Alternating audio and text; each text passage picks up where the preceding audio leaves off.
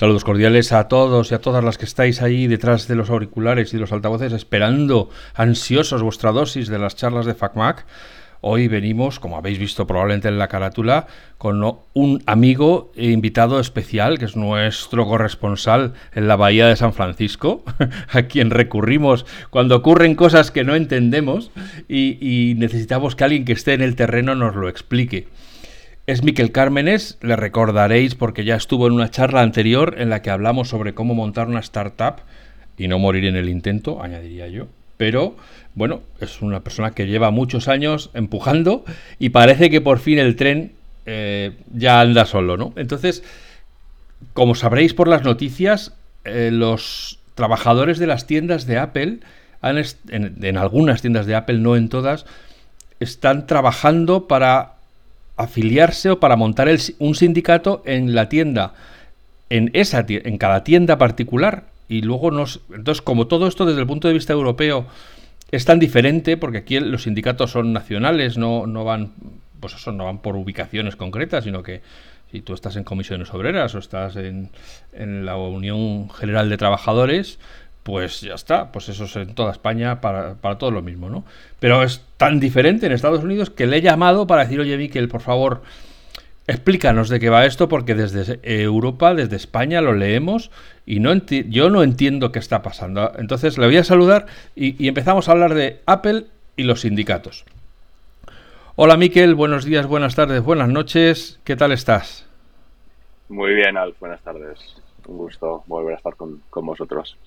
Bueno, el placer es nuestro porque ya te digo que estas de esas ocasiones en las que necesitamos ayuda para entender por qué Apple no quiere que los eh, que los trabajadores formen un sindicato, por qué los sindicatos se hacen de tienda en tienda, si luego las tiendas se forma un sindicato más grande que unifica varias tiendas, o sea, tiene mucho, mucho que... Yo creo que hoy voy a hablar poco y te dejo, yo ya te dejo aquí, yo me voy a tomar un café y cuando acabes vuelvo y despido, porque todo, todo lo tienes que, contar tú. Sí, sí, pues es un poco complicado, la verdad, y hay que entender también el contexto federal de Estados Unidos y el contexto, bueno, pues estatal y, e incluso municipal, ¿no? O sea, en el, en el caso de lo que estamos viendo y de los intentos que, bueno, empezaron en la tienda de Atlanta, que al final acabaron cancelando y, bueno, ahora pues tenemos el, único voto ¿no? que se ha confirmado eh, es en Maryland, es el, 15 de junio en la tienda de, una ciudad que se llama Towson. Y, bueno, pues em, sí, al final, pues mira, lo que acaban haciendo los trabajadores es ellos encuentran un sindicato que les haga como de sponsor, por así decirlo, ¿no? Y, puede ser, bueno, pues eh, cualquier sindicato. Estaba mirándolo un poquito y creo que el de la tienda está en Maryland, es de un sindicato de, trabajadores electrónicos o algo así, ¿no? Que, bueno, pues incluye gente... Que, eh, les, les, acoge bajo su ala.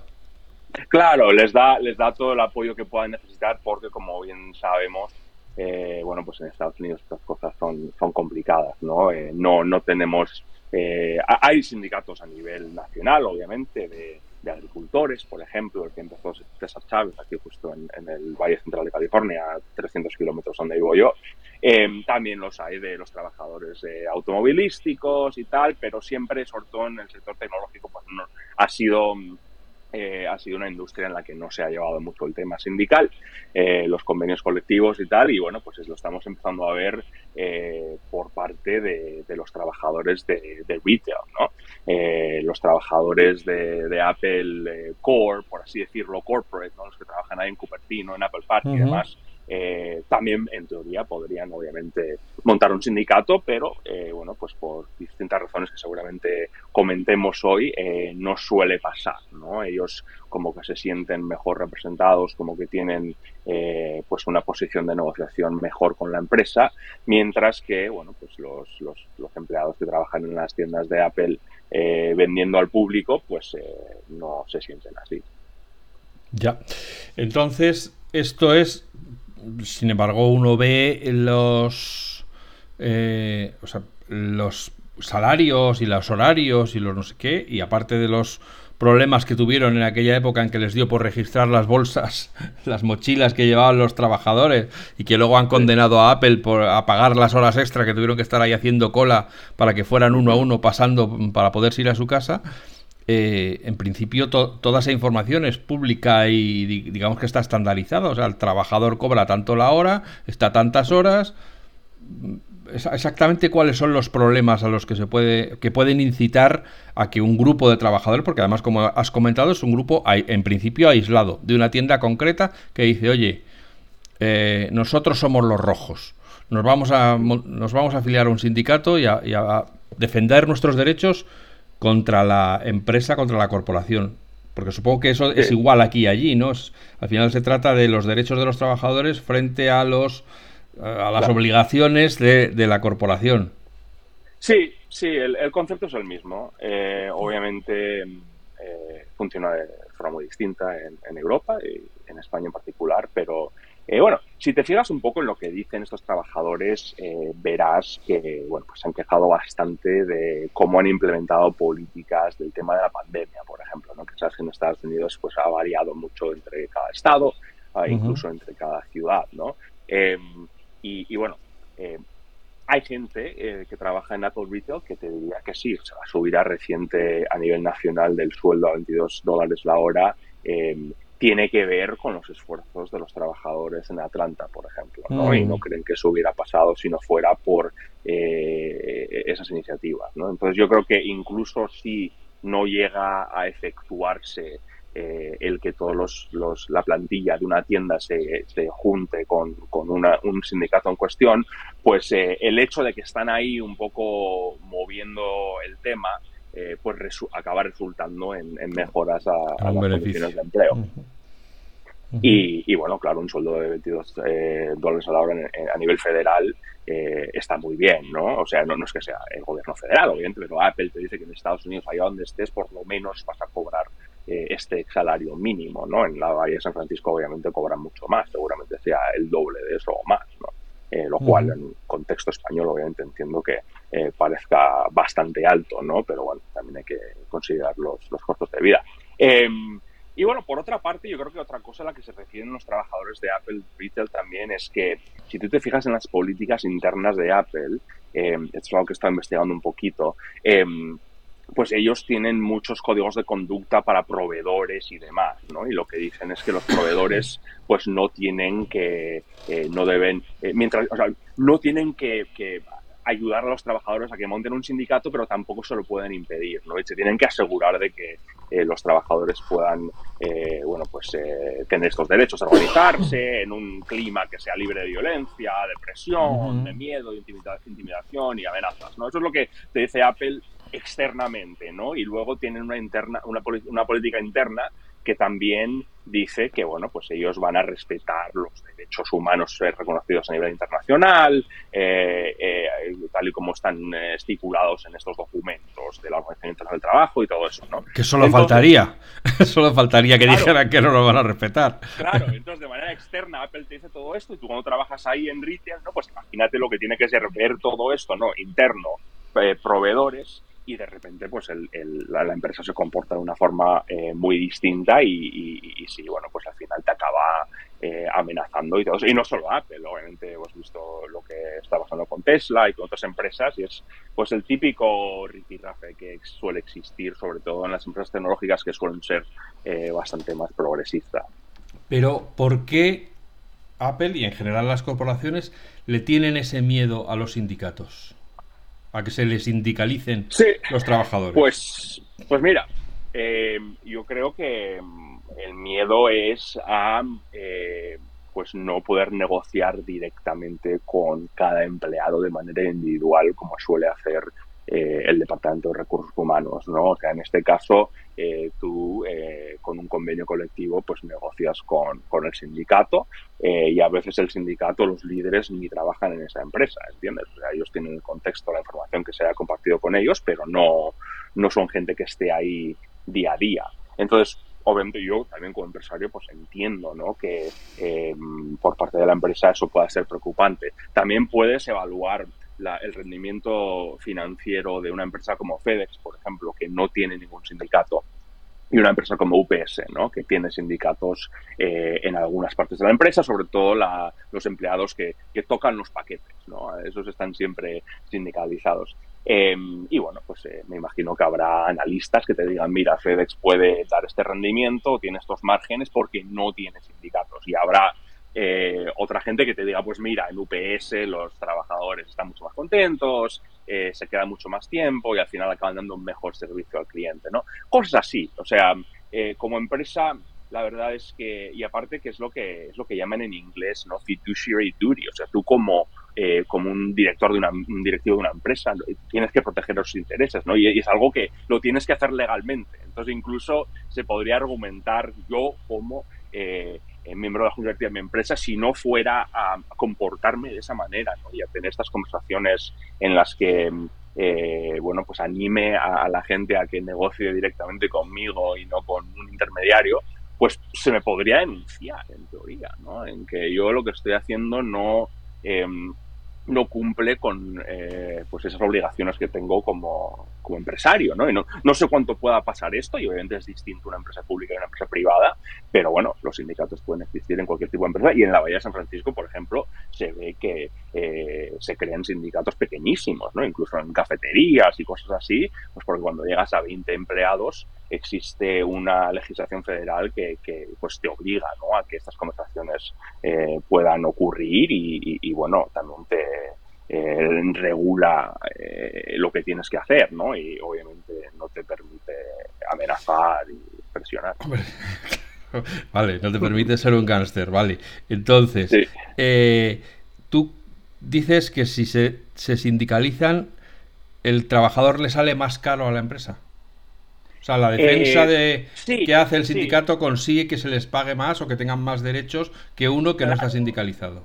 Claro, eso es, Sí, e, e, eso yo creo que es algo que, que sí, em, es, es, em, es, un hecho, ¿no? Eso, vamos, eh, se ha visto muchísimas veces, ¿no? Que los sueldos suben, los beneficios suben y eso es que aquí los beneficios son opcionales, ¿no? O sea, tú, eh, dependiendo en la parte del país en el que estés, pues igual sí que tienes que dar un eh, seguro médico, pero en otras partes, pues no, ¿no? Y, o cosas así, ¿no? En fin, obviamente tienes que pagar seguridad social, ¿no? Pero no tienes que pagar por eh, yo que sé, vacaciones eh, compensadas o, días eh, en los que estés enfermo, lo que sea, ¿no? Entonces sí, normalmente se suele ver eso, ¿no? Que un convenio colectivo, por muy pequeño que sea, suele resultar en, em, bueno, pues resultados que son mejores para los trabajadores eh, y de ahí que la empresa pues también lo vea desde ese punto de vista y diga mira nosotros eh, no nos podemos permitir el lujo de, gastar más no y empresas pequeñas lo entiendo pero cuando tienes una empresa como Apple con esos márgenes con esos resultados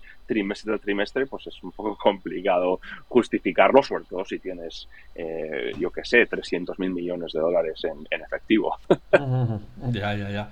Y estar afiliado a un sindicato ¿Te protege contra el despido? ¿Te da algún otro tipo de blindaje que haga que sea más difícil eh, que la empresa se vaya quitando de encima a los que sean afiliados al sindicato?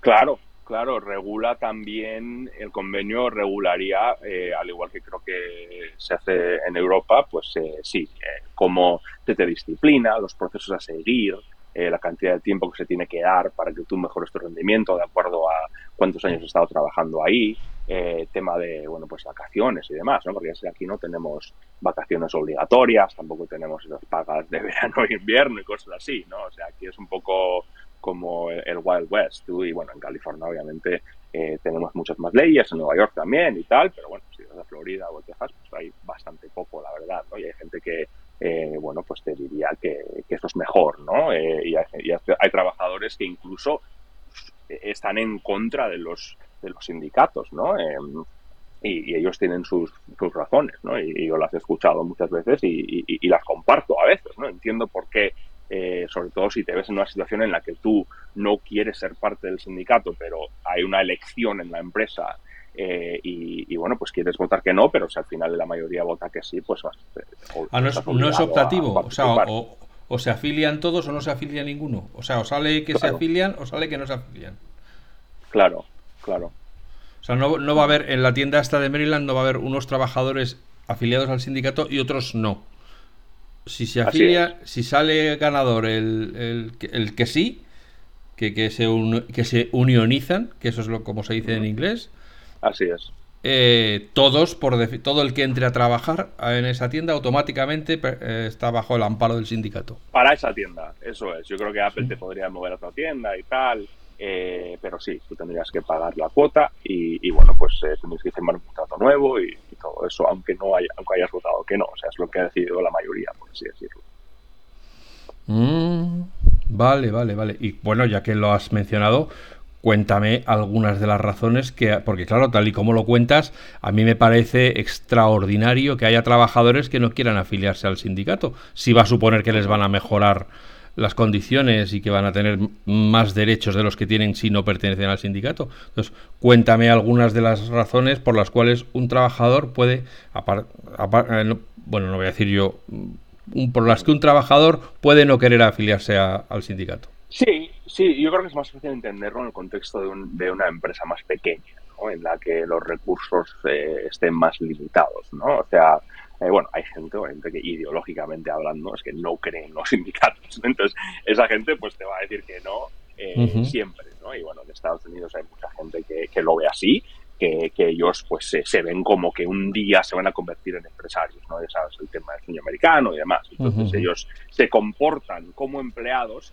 tal y como se comportarían como empresarios, ¿no? Entonces tenemos, bueno, pues a ese, ese segmento de la población que, lo ve así, ¿no? Y, bueno, pues eso eh, es, normal, ¿no? Eh, y también... Em, bueno, pues hay gente que te diga, mira, si nos vamos a gastar más en, sueldos, pues igual, eh, yo qué sé, eh, hay otra cosa en la que la empresa no va a poder invertir, ¿no? Por ejemplo, se le prometió eh, al empleado que el año que viene el seguro médico iba a cubrir a toda la familia, porque eso tampoco es normal, ¿entiendes? O sea, lo normal es que no te den nada, ¿no? Y de repente tienes una empresa que te da seguro médico, pero el siguiente paso no es cubrir a toda la familia, es cubrir solo al empleado, ¿no? Y le puedes cubrir a diferentes niveles, ¿no? Entonces, imagínate una situación en la que este empleado tenga una, una pareja que esté enferma y pues eh, de repente eh, esté contando en que te vayan a poder dar el, seguro médico y, no se lo dan, ¿no? Porque parte de la negociación colectiva pues acaba subiendo el sueldo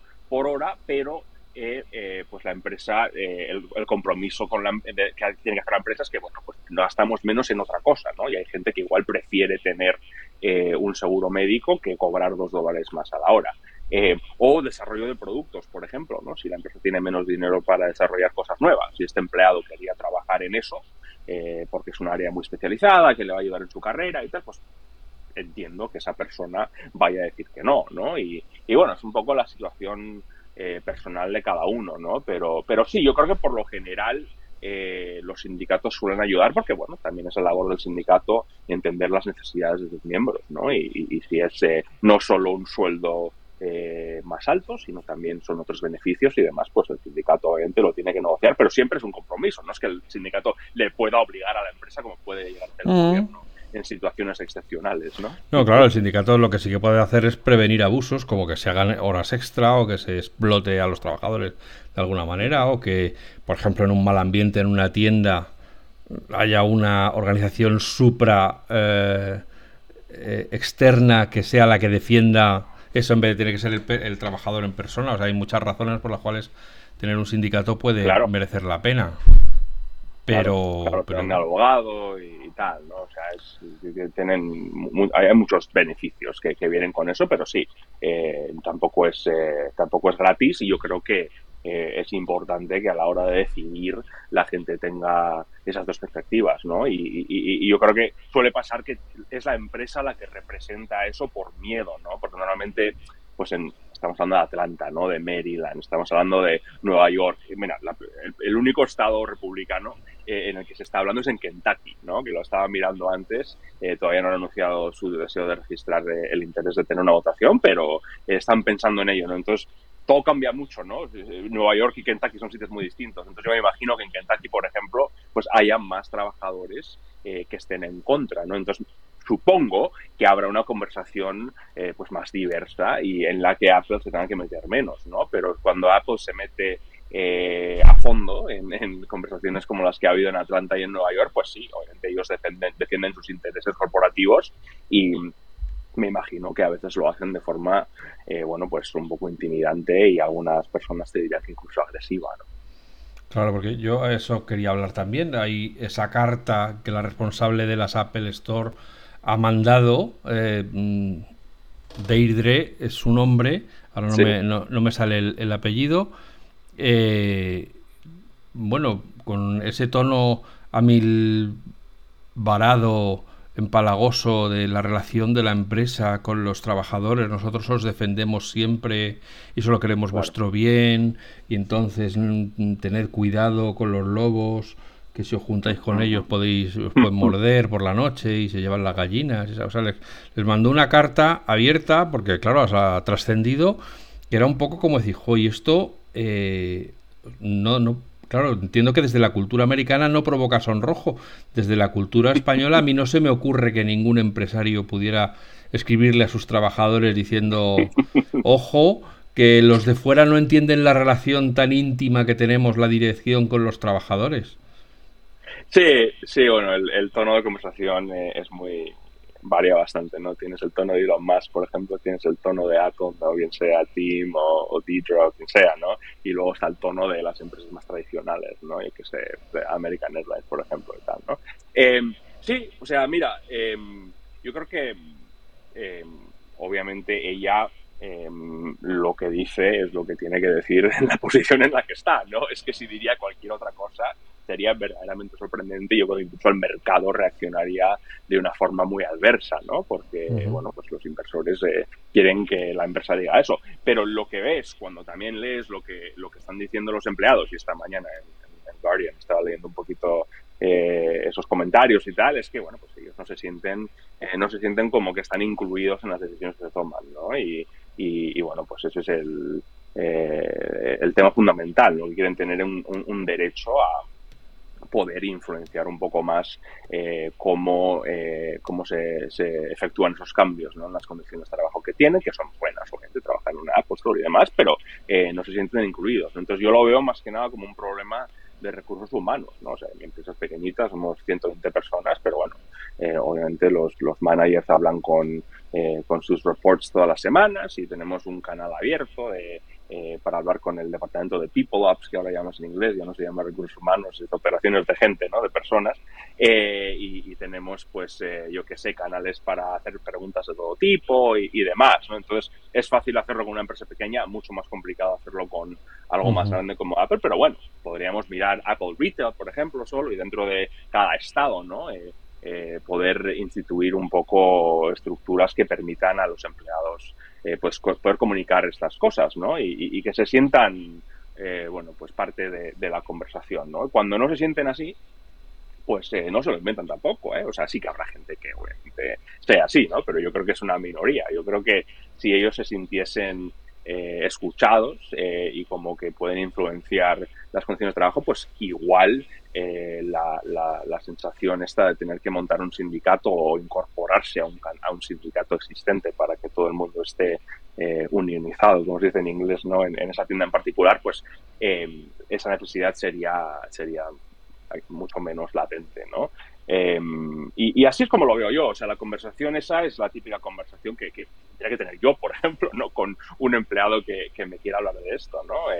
Eh, tú eh, tienes que defender ese interés, eh, pero no, tampoco yo creo personalmente que una empresa con un que trabaje con un sindicato eh, necesariamente tenga que ir a peor, no que siempre vaya a ser eso como la muerte de la empresa o algo así, no, obviamente es una situación nueva, algo que yo, por ejemplo, para mi empresa no he contemplado, pero sí que sí que lo he visto en otras empresas. Es poco común en el mundo de las startups de tecnología, obviamente, eh, pero eso puede que cambie, ¿no? Quién sabe lo que vaya a pasar en los próximos dos años.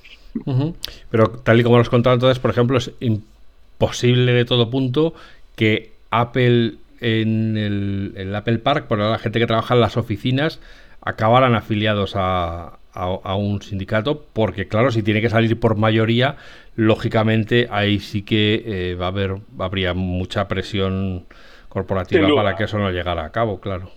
Claro, claro, darían un montón de bonos y demás, o sea, les tratan muy bien. Mi, eh, cuñado trabaja, bueno, en Londres, pero trabaja para Apple Corporate, solía trabajar en Cupertino un par de años. Y sí, sería difícil, ¿no? A pesar de que la gente que trabaja en Apple, por lo general, sí que, sí que suele ser gente más, progresista y tal, ¿no? Que en, en sindicatos y demás, pero sí, no creo que eso pudiera salir. Igual empezaría, por ejemplo, con un, con un equipo en concreto, ¿no? Pues yo qué sé, el equipo de, de chips, ¿no? Eh, los que trabajan con, con el señor israelí este, ¿no? Que, que tanto nos enseña en las pues, keynotes. es Rugi, es Rugi, no sé qué, sí. Eso es, eso es. Que esa parte de la keynote sí que me la vi el lunes, todavía no he visto lo de, lo de macOS, es lo único que me falta. Pero eh, sí, pues empezaría con algo así, por ejemplo, o yo qué sé, eh, el personal de limpieza, pero es que el personal de limpieza no trabaja para Apple, ¿sabes? Esto ya cambió, ¿no? En su día sí todo el mundo era así de, plantilla, ¿no? Pero ahora tienes todo tipo de empresas contratistas y demás. Así que empezaría pequeño eh, y, pues igual que en Tesla, ¿no? Lo ha intentado también con... Creo que son los que, los que montan los coches, ¿no? Y lo único que hacen es montarlo, ¿no? Eh, y, se intentó y tal, todavía no ha salido, pero bueno, Tesla ahora ya tiene fábricas por, todo el mundo y lo que pasa en la fábrica de Fremont aquí en California, la primera fábrica que tuvieron es muy distinto a lo que pasa en Berlín o en, o en Austin, ¿no? Y si sale que no, eh, ¿hay algún tipo de tiempo de carencia o, a la semana siguiente pueden volver a, votar? Son, son seis meses lo que tienes que esperar y eso es, es hay una ley eh, a nivel federal que, bueno, pues eh, indica exactamente eh, las condiciones de la votación y demás y, que hay que esperar y es un poco como si fuera una campaña, unas elecciones políticas, ¿no? Como que tienes que también pues respetar ciertas cosas a la hora de poner carteles en el baño, por ejemplo, y cosas así, ¿no? No puedes eh, bueno, pues obligar a alguien a escuchar un mensaje, por ejemplo, o pagarles para que lo escuchen, ¿no? Porque es otra táctica que eh, hacen algunas empresas, ¿no? Te dicen, ah, que tienes un training obligatorio y tal, y de repente te meten cinco minutos así eh, de, contenido antisindicalista, ¿no? esas cosas no se pueden hacer y bueno, pues si, si, si, si te pasa que en tu trabajo la empresa lo hace, pues hay un número de teléfono del Departamento de Federal de Trabajo y tal que puedes llamar Así que sí, está todo, por suerte tenemos esa ley eh, de hace ya un par de años, el Departamento de, Trabajo se montó en 1913, creo que la ley no surgió hasta, bueno, pues 60 y pico o así, algo que también ayudó bastante el movimiento de los derechos civiles con Martin Luther King y demás. Eh, pero bueno, eh, en California, por ejemplo, tenemos leyes mucho, mucho más avanzadas y más recientes, ¿no? Que, que bueno, pues regularizan un poco el, todo tipo de, condiciones de trabajo aquí en el Estado y sobre todo las relaciones con los sindicatos. Bueno, pues yo no sé si, si hay algo más que quieras añadir sobre este tema de los sindicatos. Pues eh, la verdad es que creo que hemos, hemos hablado bastante en profundidad de, muchos temas. Eh, por lo general, sí, o sea, por mucho de que entremos nosotros en una tienda de Apple y tal y veamos un sitio precioso y sepamos que bueno, la gente cobra bien y demás comparado con otras tiendas, ¿no? Eh, que es la sensación que te da cuando estás ahí, ¿no? Porque te tratan tan bien y saben, tanto de todo, ¿no? Sobre todo gente avanzada como tú y yo en este tema, eh, pues eso no quiere decir que no haya problemas, ¿no? Eso no quiere decir que, ellos, em, bueno, pues sean eh, partícipes completo, completamente de, en la relación con, su empleador, ¿no? Y, eso no, no, no, te lo cuentan en persona cuando vas allá que te, pongan la, el protector de pantalla del iPhone o algo así, ¿no? Entonces, eh, sí, es, un tema interesante, yo creo que es una conversación como muchas otras, ¿no? Que, tiene, pues bueno, muchas capas eh, y, bueno, yo, yo lo veo desde, desde ambos lados, ¿no? Eh, así que me agradezco la oportunidad de, comentar un poquito cómo... No, claro, entonces, por resumir los titulares, en principio solo o hay una tienda que vaya que se haya que haya confirmado que vaya a votar había otra pero se lo anularon diciendo que Apple estaba presionando y que además había mucha gente de baja por covid no sé qué bueno un poco de excusas patateras. Si es una votación de o todos o ninguno o sea no no es que uno se afilie a título personal o sea no puede uno afiliarse a título personal si yo trabajara en eh, Estados Unidos no podría ir al sindicato de descargadores de camiones y decir yo quiero pertenecer a vuestro sindicato para que me defendáis. Solo en una empresa, solo en una empresa en la que exista un equipo ya que sea parte del sindicato. O sea, por ejemplo, en UPS, si tú estuvieras eh, tocando paquetes, sí, te metes directamente y ya está. Pero no puedes pertenecer a un sindicato sin ser parte de un equipo que ya tenga un convenio colectivo con ese sindicato. O sea que es o todos o ninguno. O entra toda la tienda o no entra ninguna. Y luego, si la votación sale que no, tienen que esperar seis meses eso es. si una vez que una empresa, que una empresa, sí, o los trabajadores de una empresa entran en un sindicato, normalmente eso repercute en una mejora de las eh, condiciones eh, y de la protección de los trabajadores, pero por contra puede influir en el desarrollo de la empresa o en la capacidad financiera de la empresa porque se pueden encontrar con costes que en principio no estaban computados o imputados en el presupuesto anual. O la valoración de la empresa, ¿no? Porque de repente tienes obligaciones extras. Entonces, a la hora de que alguien invierta en tu empresa o de vender parte de tu empresa o toda la empresa, eh, pues eso, se ve como obligaciones que vienen a ser como si fueran deudas, por así decirlo, ¿no? Eh, entonces igual eh, si a un inversor le podría parecer menos atractiva una empresa que tenga estos sindicatos. Muy bien, Miquel, muchísimas gracias por encontrar este rato ahí en tu mañana, casi empezando el día y con, el café calentito humeando, o el té, no sé si tú eres más, tienes más cara de té, fíjate. Soy de café, aunque debería tomar té, pero yo soy, soy de café. bueno, pues de café. Eh, gracias por encontrar el hueco a vosotros, queridos y queridas. Espero que os haya resultado atractiva e interesante esta anécdota de tantas cosas que leemos en los titulares de, tan, de las páginas web y que a veces no nos preguntamos exactamente qué es lo que está pasando. Bueno, pues hoy hemos tenido la suerte de tener a Miquel aquí para, para explicárnoslos. Esperamos escucharos, o que nos escuchemos de nuevo muy pronto, como siempre. Sed felices, sed buenas personas y hasta pronto.